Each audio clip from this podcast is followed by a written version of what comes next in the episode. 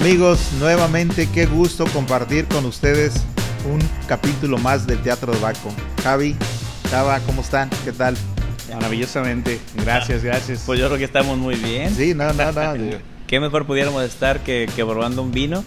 Entonces aquí estamos. Gracias a todos ustedes por escucharnos y vernos en el Teatro de Baco. Javi, buenas noches. ¿Cómo andamos? Perfecto. Eso es todo. Pues bien, el, tema, digo, está chistoso, pero siempre decimos, ay, ahora sí va a estar el tema. es que así somos, los que nos gusta el vino somos así, ¿sí o no? No, no, naturalmente. Nos encanta, nos enamora y sobre todo el compartirlo con todos ustedes. Y el día de hoy, el tema es la vid. ¿Qué, qué hay detrás? Fíjate, nos podemos ir hasta una botella de vino y cuando la gente puede llegar a preguntar, oiga, pero ¿por qué cuesta tanto? El día de hoy nos vamos a dar cuenta por qué llega a costar tanto, porque el tema empieza desde aquí y se dice que los vinos se hacen en el campo, ¿no? ¿Y por qué? Bueno, viene de David. Arrancamos, Javi. Así es. Bueno, ah, empecemos hablando un poquito de, cómo es la, la planta. Esta es una planta vivaz, que quiere decir que eh, pues no muere eh, en el periodo de un año, sino que eh, se extiende por... Las, las vivas son de más de dos años, ¿no? Hay anuales y, y vivas perennes, ¿no? De Exacto. aquí eh, esta, esta planta entra como en hibernación, en- eh, que se llama dormancia durante el invierno, se le caen todas las hojitas y aprovechamos para, para hacerle una poda invernal y se queda ahora sí que los palitos secos. Eh, pero es una enredadera, es, es bien interesante porque nosotros la hemos domesticado. ¿ah? El- la, la planta crece prácticamente en, en todo el mundo, se puede dar incluso en climas tropicales, pero enológicamente no nos conviene por el tema de, de las lluvias sobre todo.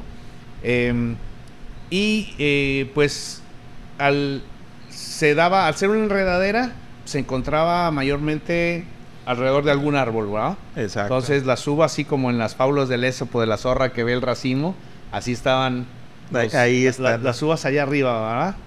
Em, es una planta hermafrodita. Esto está bien interesante porque la misma planta tiene los dos sexos y se autopoliniza. Eh, sin embargo, em, su reproducción, o sea, lo- los frutos, pues sí, vienen por, por, es- por este medio para, para obtener el fruto, pero para tener nuevas plantas no sembramos semillas. No, no, claro. Aquí Que sí se podría hacer, Sí, pero claro. finalmente no, no es el caso, ¿no? Ya nada más complementando un poquito y ahorita nos sí, regresamos a semillas, eh, lo que dices justamente es un poquito más parecido al género de las rosáceas. Como tú dices, eh, realmente si no se hiciera eh, el- la poda, la planta crecería, crecería, crecería y no daría racimos, pues se enfocaría realmente nada más a crecer. Y, y realmente dices, la hemos domesticado, que hiciste una palabra muy correcta. O sea, realmente lo que hicieron es domesticarla para que diera lo que es lo mejor al, al final, ¿no? Esto, Claro finalmente, sí. ¿no? Y como tú dices, eh, el ciclo vegetativo, pues ahora sí que cumple las cuatro estaciones, ¿no? Pero la forma de reproducir, como decías, la semilla puede ser una de ellas, pero no es la más recomendable, ¿no? Finalmente, yo, ¿no? yo estaba leyendo una am, alegoría para esto de, de por qué no sembrar con semillas. Sería como nosotros, ¿no? O sea, si eh, todos somos de la misma especie, pero todos somos diferentes, ¿verdad? Entonces, aunque tenemos dos padres, eh, vamos a obtener eh, partes genética de cada uno, vamos a parecernos un poco a cada uno, pero vamos a ser muy diferentes de, de- de Completamente. cada uno, ¿verdad? Entonces, ¿qué pasaría en un viñedo si toda la reproducción fuera por semilla? Pues cada planta sería diferente y cada característica de su fruto sería diferente. Entonces, ¿cómo haríamos un vino? Sería súper complicado. Así Aquí, ser exactamente. Todos son clones. Todas las plantas en un viñedo vienen, eh, genéticamente son idénticas. Eh, obviamente hay diferentes variedades de uvas y hay diferentes clones de cada uva. Exacto. Pero normalmente, si yo tengo un viñedo sembrado con Pinot Noir, es de clon fulano de tal.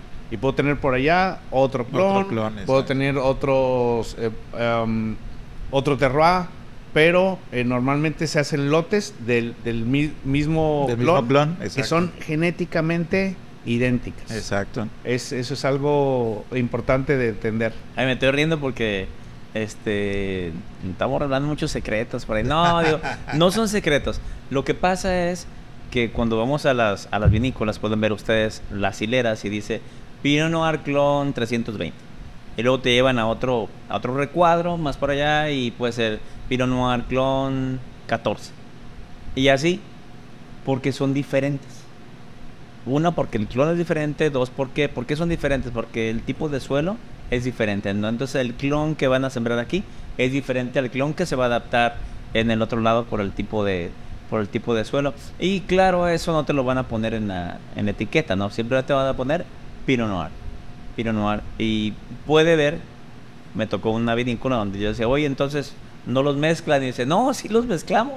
Sí, pero Sí los se, puede se llegar a desarrollan independientes cada Exacto, una. pero es Y pueden, pueden- elaborado diferente. pueden vinificarlos separados. Vinifican, sí, y como un vinifican cóctel, separado. ¿no? Exacto. Prueban, dicen, este tiene más acidez, este tiene más es, alcohol, y este los complementan. Y, y como decía Chava, realmente eh, los microclimas es increíble que en metros o centímetros cambia completamente por el tipo de suelo, porque a lo mejor puedes tener eh, eh, limo en una parte y en la otra tienes mucha piedra y, y en la otra parte tienes este mu- mucho a lo mejor este eh, se puede decir como se- me olvidó ahorita esta parte arcilla, arcilla, caliza, arcilla, lo que, y cambia realmente y son unos metros y realmente entonces lo que buscan con los clones es adecuarlos a cada localidad que, que encuentras. Ahora sí que puede ser una hectárea, puede ser media hectárea en función de lo que determine, ahora sí el agrónomo, es el que... y hoy en día, pues la verdad es la tecnología está tan avanzada que todo vía satelital realmente ya lo tienen super medidos y, y ven por cuestiones de temperatura, eh, colores y, y calores que da el suelo, dice, ah, mira, eso vamos a tener que hacer esto, ¿no?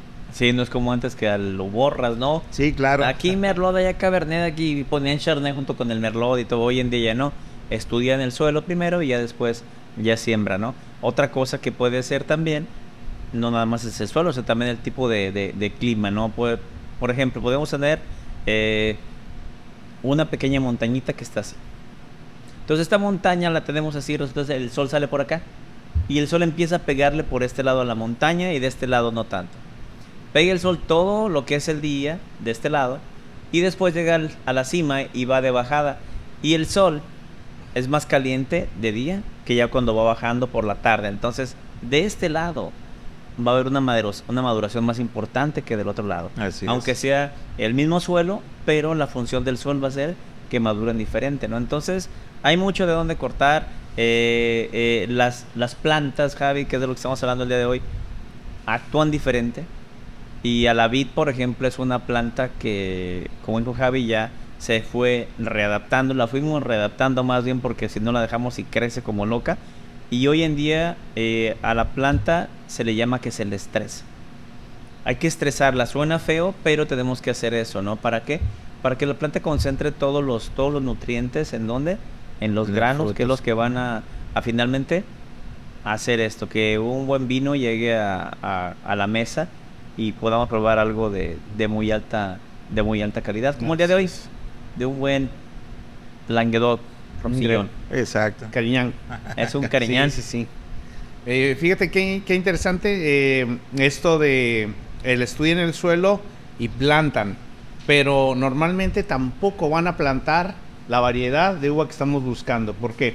Porque a raíz de- del problema que hubo con la filoxera, que casi se extinguen todos los viñedos de, de Europa, pues la solución fue eh, sembrar una planta de vid americana para que creciera. ¿Por qué? Porque la filoxera y, y la vid americana evolucionaron juntos y, y fue desarrollando su protección natural al, al- al pulgón, a la filoxera. Entonces, vamos a primero, hay, y todo el trabajo que conlleva, ¿va? Lo que dices tú, ¿por qué vale una botella de vino tanto?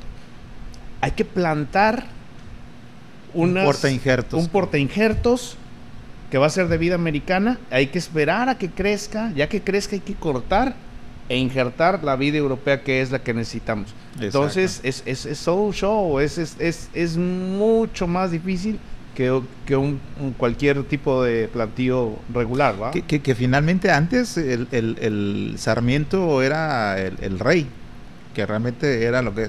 Ahora sí que casi eh, eh, iniciando, ¿no?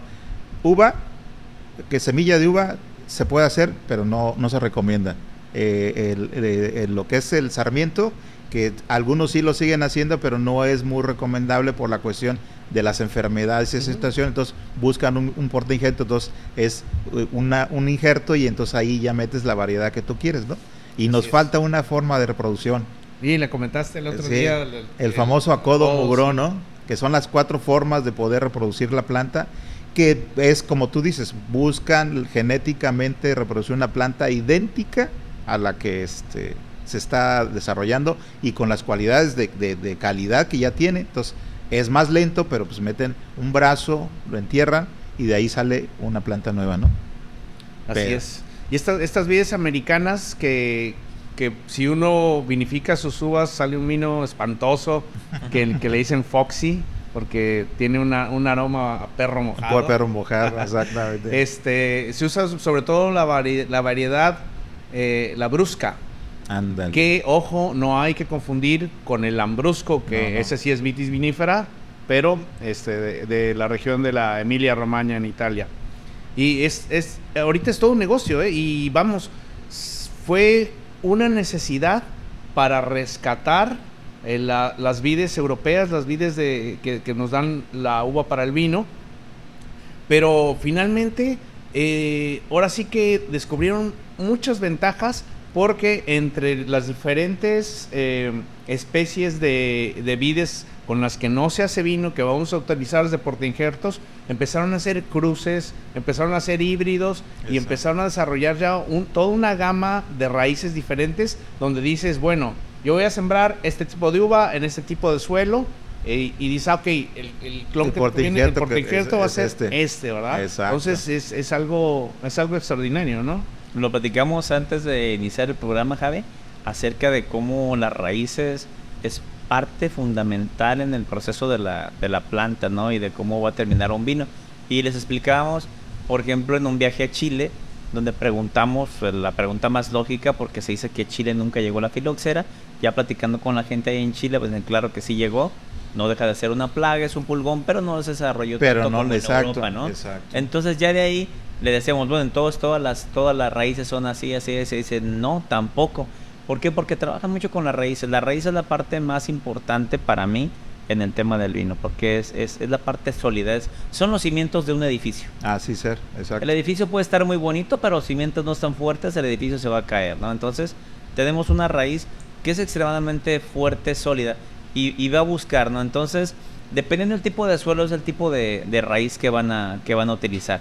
Les pongo un ejemplo, puede ser que lo que es esta mesa sea como una placa de, de granito, por ejemplo. Entonces se utilizan raíces que cuando choquen con esa placa de granito se vayan expandiendo y donde llega a estar esta quebrada o donde termina la piedra, pero empieza otra piedra, puede haber una grieta de un centímetro, pues bueno, esta raíz va a chocar y se va a extender hasta encontrar ese, ese hueco y empezar a excavar, ¿no?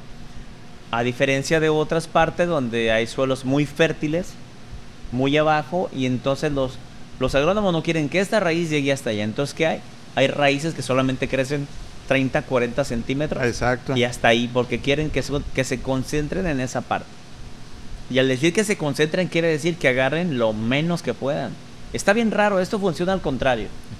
Dices tú, bueno, ¿y cómo quieres un buen vino si dices que quieres que se estrese? Claro, Sí, pero tampoco, eh, no matarla, digo. No, no, no, no, no, nomás estresarla. Eh, eh, es, ahora sí, ahorcarla, pero no tanto, nada no, más así, leve. Se va poniendo morada y le sueltas porque también hay uvas blancas, aunque no sean todas moradas.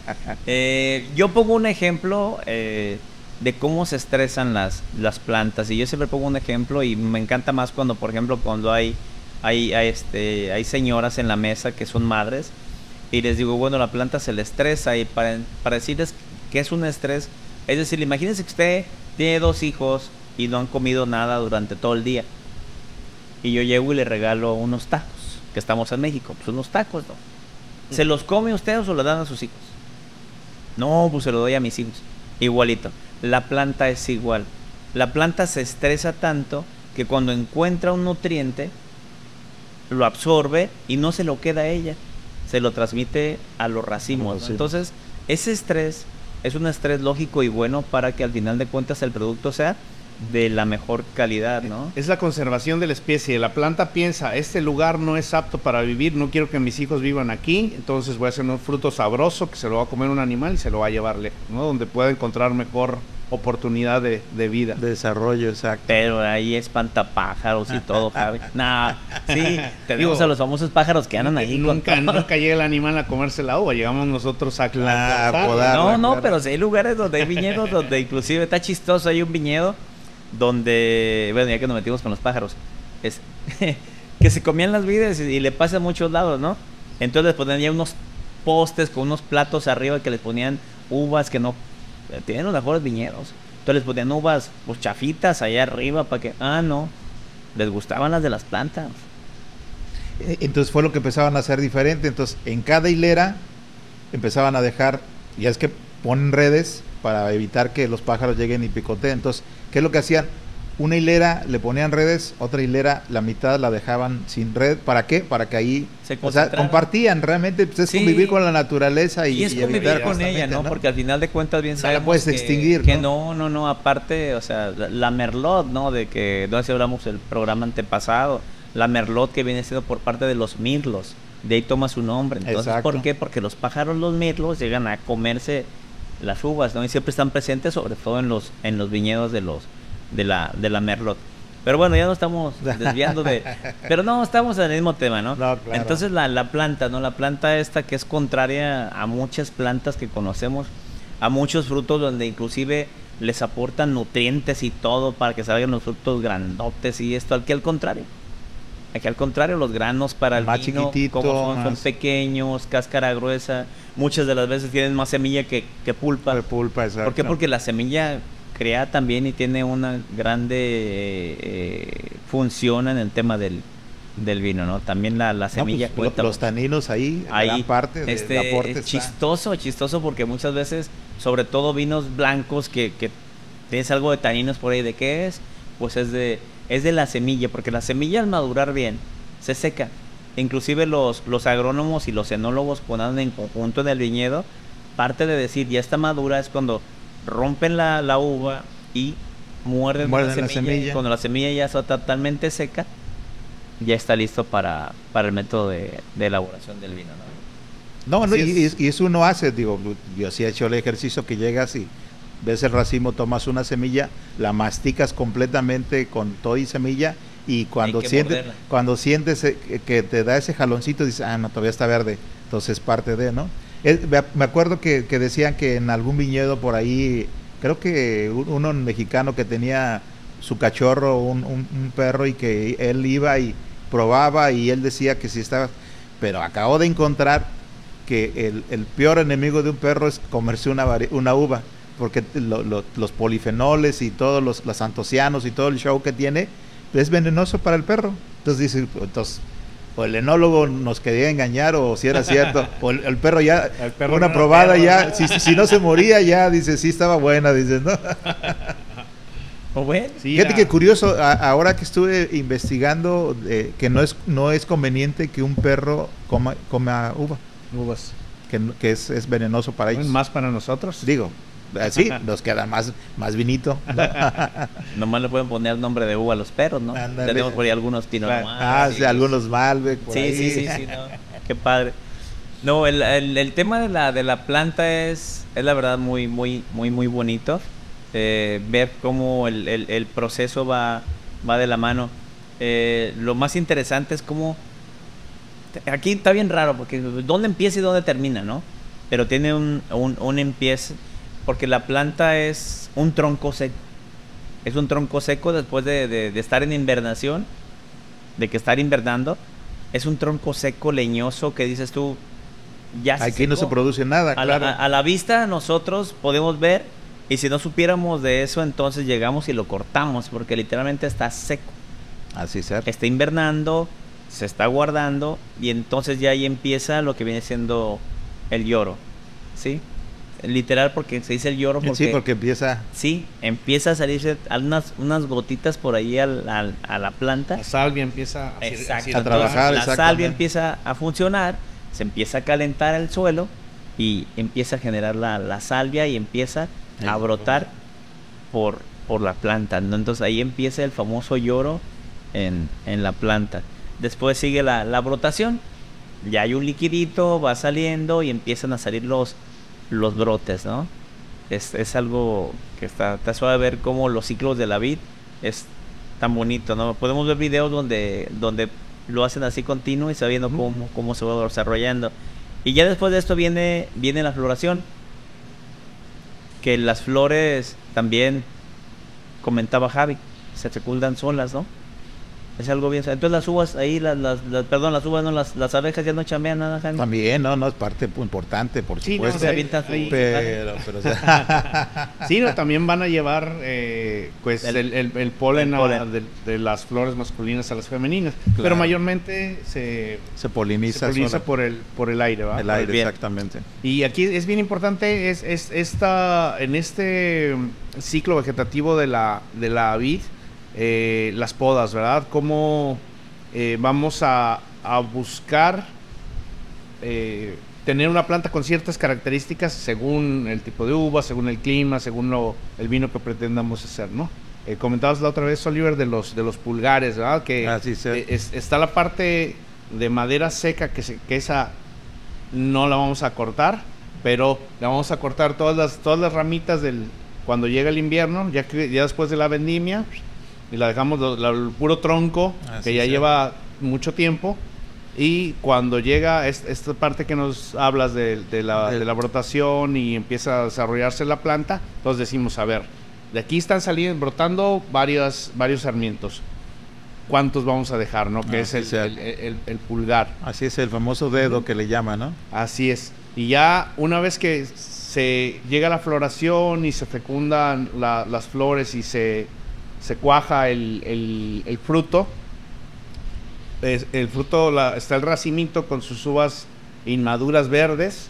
Ah, pues también ahí podemos decir, si esta planta tiene 6, 8 racimos, yo le corto la mitad para volver a concentrar, ¿no? Es lo Así que llamamos el rendimiento, vamos a concentrar toda esa energía que la planta le iba a dar a 8 racimitos, ahora quiero que se los dé a A 4. cuatro solamente. exacto. Y, y es muy importante también la edad de las vides. Por ejemplo, estas, estas vides que son muy, muy viejas, hace rato que hablábamos, digo, el capítulo pasado que hablábamos de la Grenache, eh, cómo la- las vides muy viejas se autocontrolan, ¿verdad? Ya ni, no pueden dar más. Sí, ni dan, ni dan mucho follaje que haya que cortar, No, no, no, no, ni dan eso. muchos racimos que para crecer puedan, No, em- no. em- entonces se, se autorregulan y concentran eh, maravillosamente a veces eh, eh, en, en- en el fruto que dan. Entonces queda, queda extraordinario. Nada, es que tú estás platicando y yo me estoy acordando de cómo, conforme vamos avanzando en edad, ya más, más relajado. Ya, ¿para qué me desgasto? O sea, ¿para qué doy tantas ramas? Y ya, Claro, ya, por Ya supuesto. viví la vida, ya sé lo que viene, ya sé de qué se trata. Bueno, pues la planta es igual, literal es igual. Va.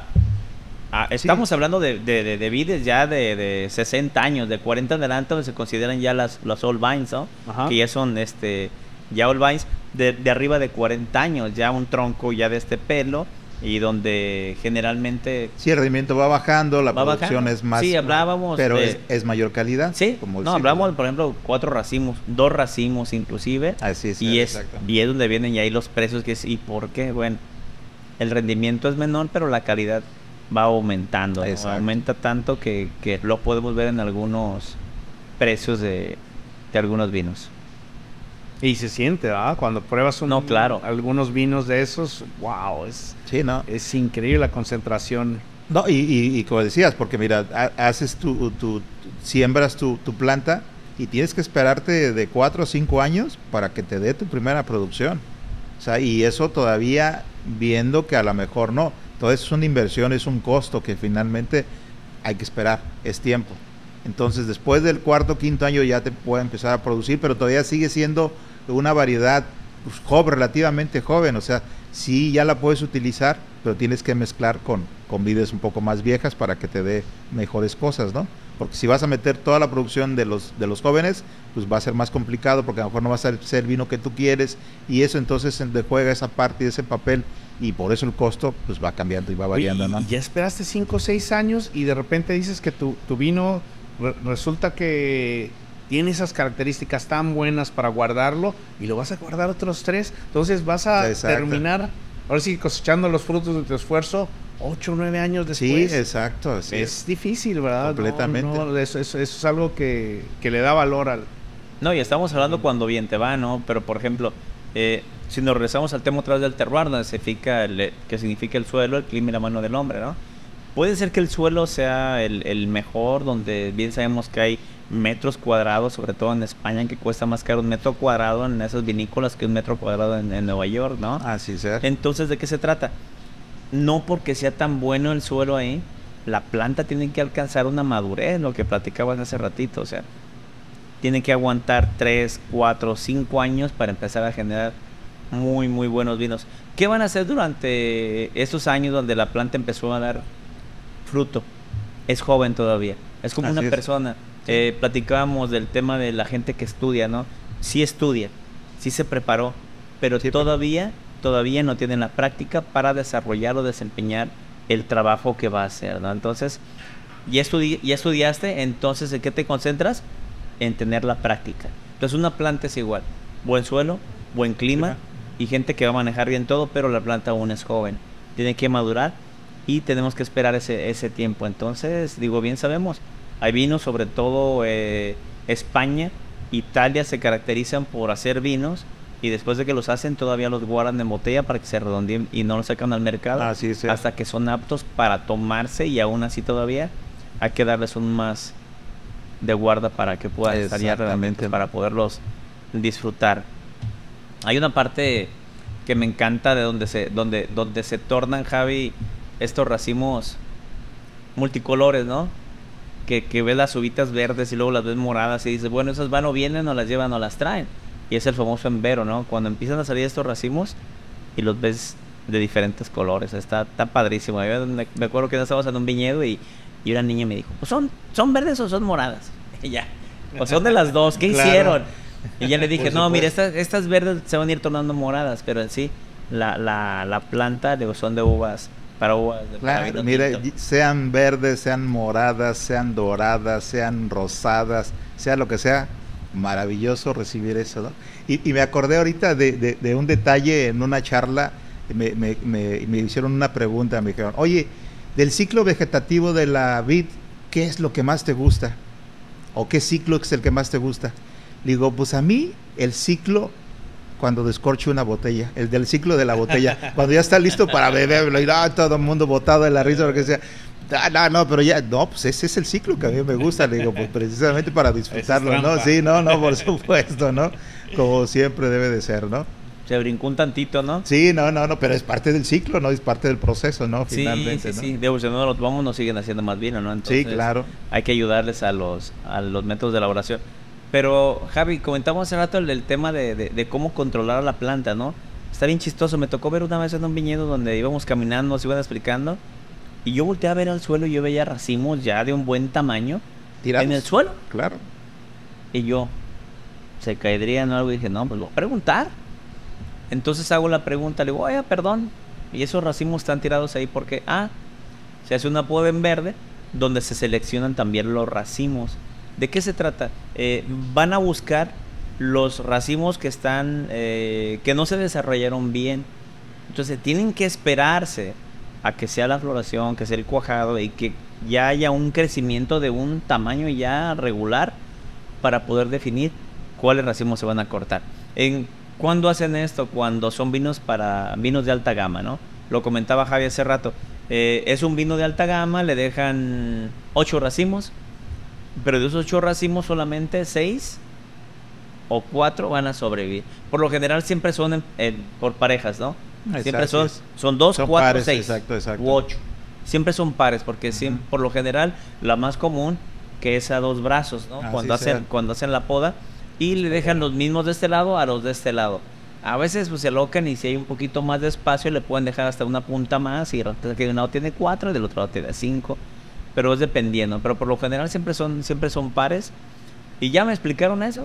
Dices que estos racimos, ¿cómo los ves? Los están en la planta.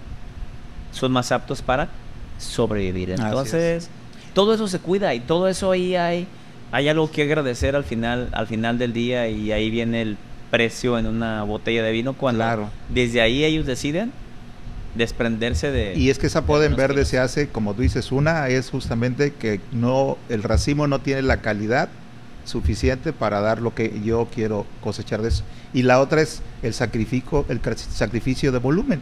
¿Qué es lo que quieres? O sea, porque la planta si tú la dejas te va a producir mucho, si eh, principalmente está en una edad reproductiva muy fuerte, te va a dar muchos racimos, pero ¿qué es lo que no quieres? Entonces, lo que quieres calidad, entonces sacrificas en esa poda en verde justamente racimos, no porque no tenga la calidad, sino más bien porque es demasiado volumen para lo que tú quieres producir, ¿no? Sí, mucha carga para la planta, Ah, donde sí, hablamos hace rato es como el tema de, de las personas. Así ser. O sea, pues no puedo soportar tanto, entonces ¿qué hacemos? Le vamos cortando aquí, le vamos cortando acá Exacto. y nos mantenemos en un, un lugar óptimo y óptimo, perdón, para poder manejarla. Entonces el tema de, de la, de la vida es, es, muy bonito. Eh, después del embero ya viene y esperamos la, la maduración. Eh, en el video anterior hablamos eh, del tema de las, de las uvas y en el tema de la maduración tenemos que esperar a que el racimo esté uniforme en tema de madurez, ¿no? Y hablábamos de la famosa Sinfandel, que es que ese racimo está medio, medio loco y, y- y madura disparejo. Entonces, son de, los, de las uvas que hay que esperar un poquito más. Y ahí viene otro trabajo más para el agrónomo, que tiene que esperar y esperar y esperar. Y, y es cuando vienen a, a revisar el tema del azúcar Exacto. para ver lo del grado Brix, Los famosos que es el que va a determinar el grado alcohólico a final en la botella, ¿no? Digo, Exacto. como ese que estamos probando el Sí, hoy, sí, no, claro. que tiene una gradación alcohólica de 15.5, Exacto. pero es un vino muy muy bien elaborado, el cual estamos disfrutando el día de hoy. Gracias aquí al, al buen Tony que nos está Fíjate ayudando a lo- servir vino. lo, lo difícil que puede llegar a ser, ahorita que hablas de la maduración, eh, de repente maduran muy bien los azúcares, pero la maduración de la semilla, la maduración fenólica, Todavía no, está lista. Todavía no Es- está lista. Exacto. Y, y ¿qué va a pasar? Se te va a caer la acidez del vino si esperas la otra. Ahí es donde entra el diferencial térmico, ¿no? Por eso, por eso muchos de los viñedos están en zonas donde en el día baja mucho la temperatura, en- perdón, en el día sube mucho la temperatura y en la noche baja mucho y de repente son 18, 20 grados de diferencia entre uno y otro. Normalmente, eh, como aquí en México los desiertos de altitud, funcionan muy bien y es ahí donde se puede lograr esta maduración de la, de la semilla, ¿no? O sea, ahí es, son muchísimos detalles que hay que estar cuidando, eh, que pues le dan, le dan más, más dificultad a esto de dedicarse a hacer vino, no es nada fácil. Exacto. Eh, muchas veces eh, dicen que pues es, es así como que primero haz, haz tu dinero y ya después dedícate Sí, claro. al vino. Hay muchos banqueros, hay mucha gente. por ejemplo, en, en APA dicen que primero se hacen millonarios en Silicon Valley y luego ya compran un, Un viñedo. viñedo, exactamente, hacen su- ¿no? Mira, lo Su hemos marca. visto, hemos platicado con la gente que tiene viñedos y literal es pasión.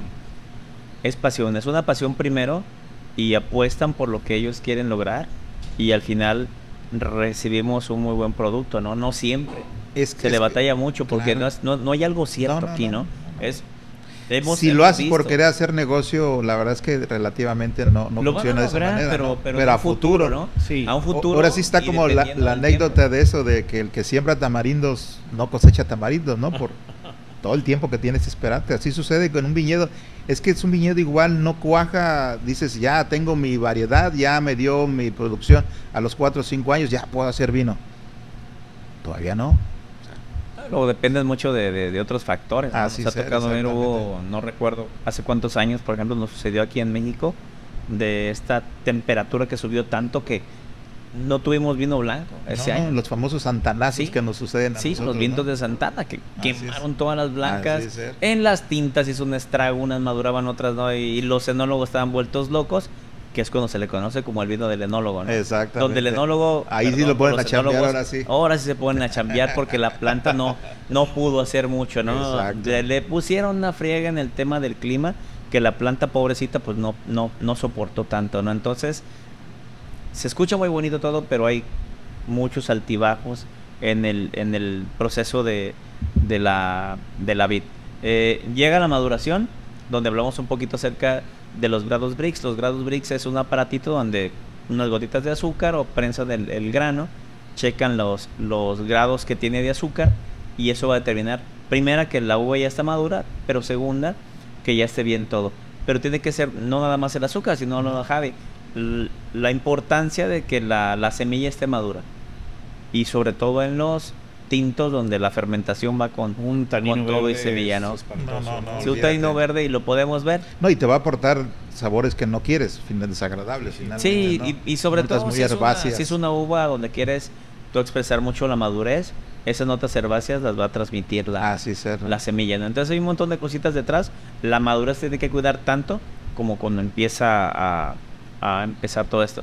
Después viene la vendimia. La vendimia es una parte súper importante también en el tema de, del vino, porque tú dices, bueno, pues ya nada más hay que cortarla. Claro.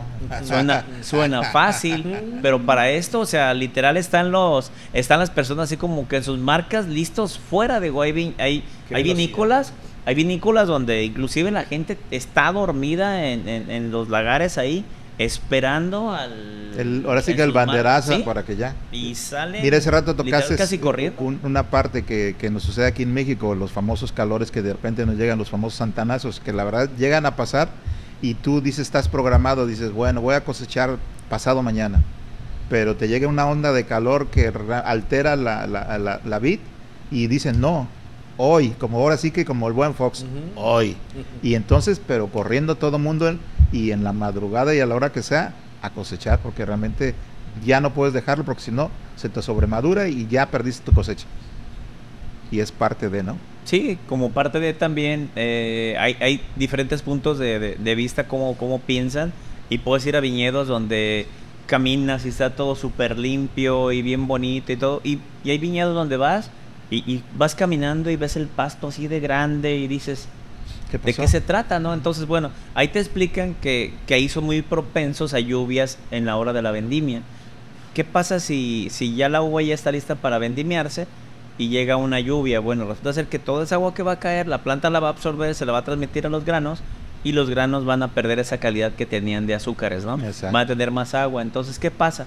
Ese pasto que está sembrado ahí se va a chupar el agua antes de que le lleguen las raíces de las uvas. entonces, pauta para. Sí, entonces hay varias cositas que hacen por allá y hay, hay tantas cosas que hacen locas en los viñedos que dices tú, wow. Y desgraciadamente saben que al final de cuentas pues lo tenemos que pagar nosotros, ¿no? Como lugares donde llega a, hacer tanto frío que tienen que ponerles calentones, entre los viñedos. Eh, digo, híjole, un montón de cosas. Que, que le tienen que poner malla porque hay granizadas malla tanto para los granizos como para los pájaros. Exacto. Híjole, hay un montón de cosas, hay un montón de cosas detrás. Es por eso que cuando vean que hay un precio en una botella, disfrútenlo, porque hay que investigar un poquito. Y si investigamos, el vino nos sabe mejor. Nos sabe mejor. Y bueno, aquí estamos para ayudarles nosotros cuando vayan a algún lado y estemos ahí presentes. Estamos para, para ayudarlos, como el buen Javi acá en el, en el café, ¿no, Javi? Así que te la pasas ahí con todo. Sí, a todo dar, todo dar platicando con, con los clientes. Eh, esto de la, de la vendimia puede tener también muchos grados de dificultad, ¿no? Eh, vemos, por ejemplo, cómo en los vinos botritizados, pues muchas veces van y, y, uva por uva van vendimiando, hay que darle varias pasadas porque no todas las uvas fueron atacadas por el, por el hongo en la misma magnitud. Y eh, tenemos la, los viñedos de las vendimias heroicas, ¿no? Que le llaman, donde están tan empinados eh, que es hasta peligroso, ¿no? Que muchas veces eh, son prácticamente alpinistas los que, los que están cosechando. Hay partes donde juntan la uva, llega un helicóptero y, se la lleva, ¿verdad? Cosechas eh, nocturnas, como mencionabas, donde la idea es que esté fresca la fruta para que no se vaya a romper y empieza a fermentar, se cosecha en el día y se aplasta con su mismo peso y se tardan en llevarla, pues eh, se activa la fermentación, ¿no? Sí, pues ya sabes que de forma natural pues hay levadura en el medio ambiente y, y en, la, en, la, en la pruina que, envuelve la, la, la, este, la uva, ¿no? Sí. Es natural, digo, Entonces, es fermento por default. Eh, rápido en la noche con, con contenedores pequeños que no aplasten, o sea, son son un montón, un montón de, de, de, de diferencias. Factores que factores realmente- que van a, a beneficiar o, o cortar. ¿no? Igual, hay lugares donde eh, está todo en plano y, y cosechan mecánicamente y pasan. Y, y de repente hay algunos vinos. am, a mí me, me sorprendió mucho. En una cata ciegas nos pusieron unos vinos blancos de Kendall Jackson con, con unos vinos mejorcitos. Eh, nos pusieron uno Ujú. Escondido y no Claro.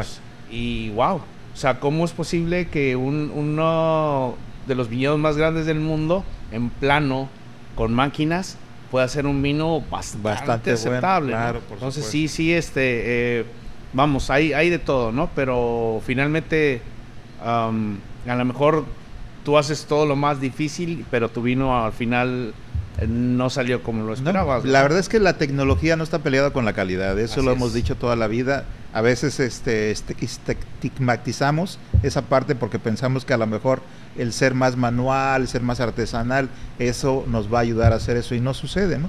Pero mira, i- imagínate, ya pasó todo el ciclo la vid, el agrónomo hizo su chamba, llegó el, el- el fruto listo al lagar para hacer el vino y que se descuide el enólogo y sorpresa, que es otro de los factores muy importantes. La mano de hombre, la mano del hombre es fundamental porque si no hace una buena intervención, ya tiene buenos frutos, pero si no sabe hacer su chamba, puede echar a perder una producción y un esfuerzo de mucha gente, ¿no? Así Y es. ahí por eso el enólogo también es fundamental, que es finalmente pues el que va ahora sí a poner la última piedra de todo este proceso y de toda un, un- un- un esfuerzo de mucha gente, ¿no? Yo lo hemos platicado, tan fácil como en una carne asada. Tenemos una carne asada y llegamos Claro. nosotros y llega el Javi con un corte que le costó un billetón, no sé cuánto. Pero dice, no, mira este corte así. Y llegas y el que asa la carne no sabe nada y te lo hace así como un carbón y tú no. Guarache, Es lo mismo. claro. Es exactamente lo mismo. O sea, llega el producto a la Gari, entonces ya la chamba del enólogo. Es por eso que tienen que tener mucho cuidado en el tema de las cantidades. Así se. Las cantidades, porque pues le pueden apilar la chamba al, al enólogo, ¿no? Entonces por eso se cosechan por partes para que tenga chance el, el, el enólogo y también aquí tiene que ver mucho la dimensión de la bodega. Lo comentaba Javi hace rato de que hacerlo lo más rápido posible, por eso los mejores vinos tienen literalmente, están las plantas aquí, se cosecha aquí y la vinificación se hace justamente, no sé, 150 metros ahí a un ladito, Exacto. para que no haya pauta, para que haya una fermentación temprana. espontánea, exacto. Exacto, entonces hay, hay muchas cosas. Eh, dices tú, ah, bueno, pues entonces que pongan ahí la vinificadora.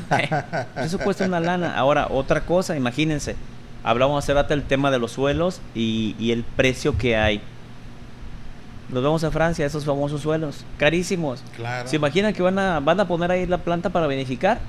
Y van a echar a perder miles de metros cuadrados por hacer al vino ahí, pues es, es Pues no. ilógico, ¿no? Claro. Pero entonces se tiene el cuidado que dijo Javi al principio.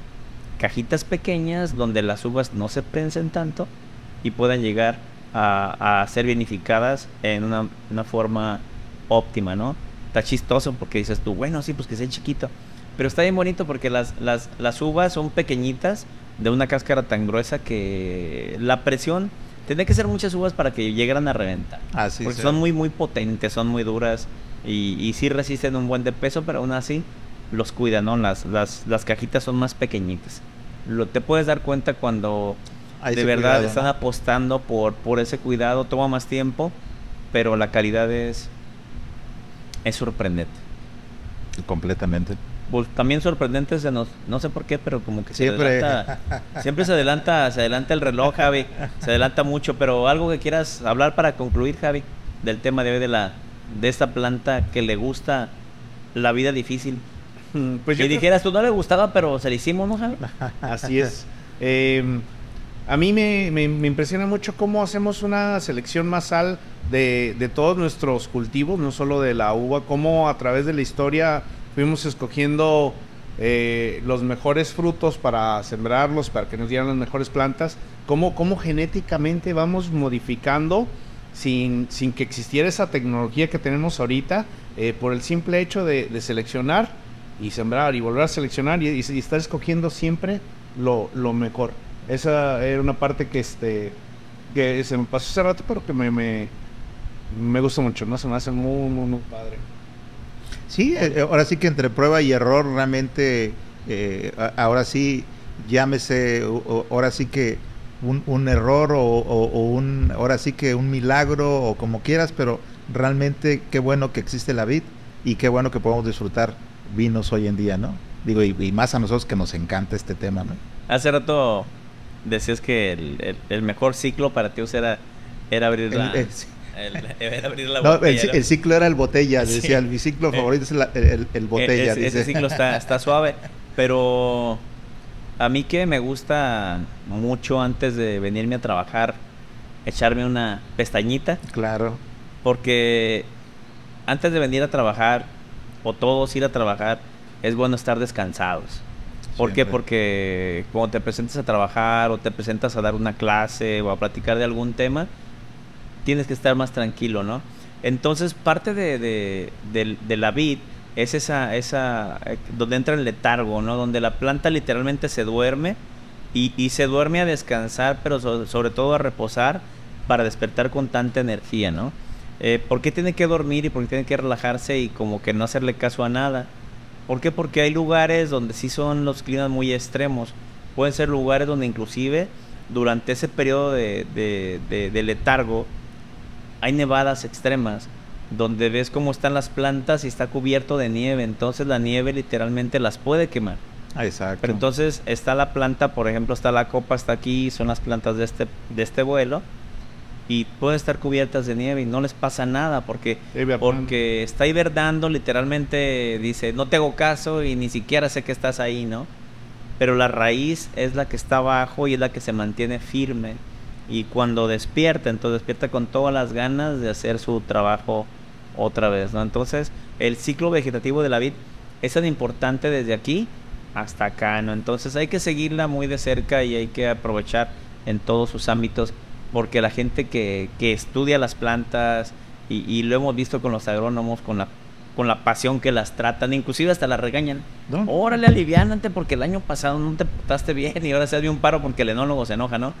no pues, hasta música hoy en día les ponen en algunos lugares. No, no, bueno. A, muchos, a muchos platillos. en las barricas, sí, en las barricas, no, se digan. Están las barricas, ya están ahí. Llegamos y, oye, pues es por nosotros, no más por las barricas, no claro. es tan importantes. Sí le ponen musiquita a, la, claro, claro. a las barricas ahí. Sobre todo, pues bueno, felicitamos allá al a los de Viñedos de la Reina que me tocó ahí, música en los viñedos. Ah, sí, sí, sí. no, pero eso es parte de. Ahí, es, como nosotros, pues como dicen, la, música domina las fieras, ¿no? Y a lo mejor es parte de relax y esa situación, ¿no? Ahí sí pues bueno, puede de que se ponga más alta la música, nos despedimos, no sin antes dar las gracias a todos ustedes. Recuerden vernos en el Teatro de Baco todos los lunes después de las 8.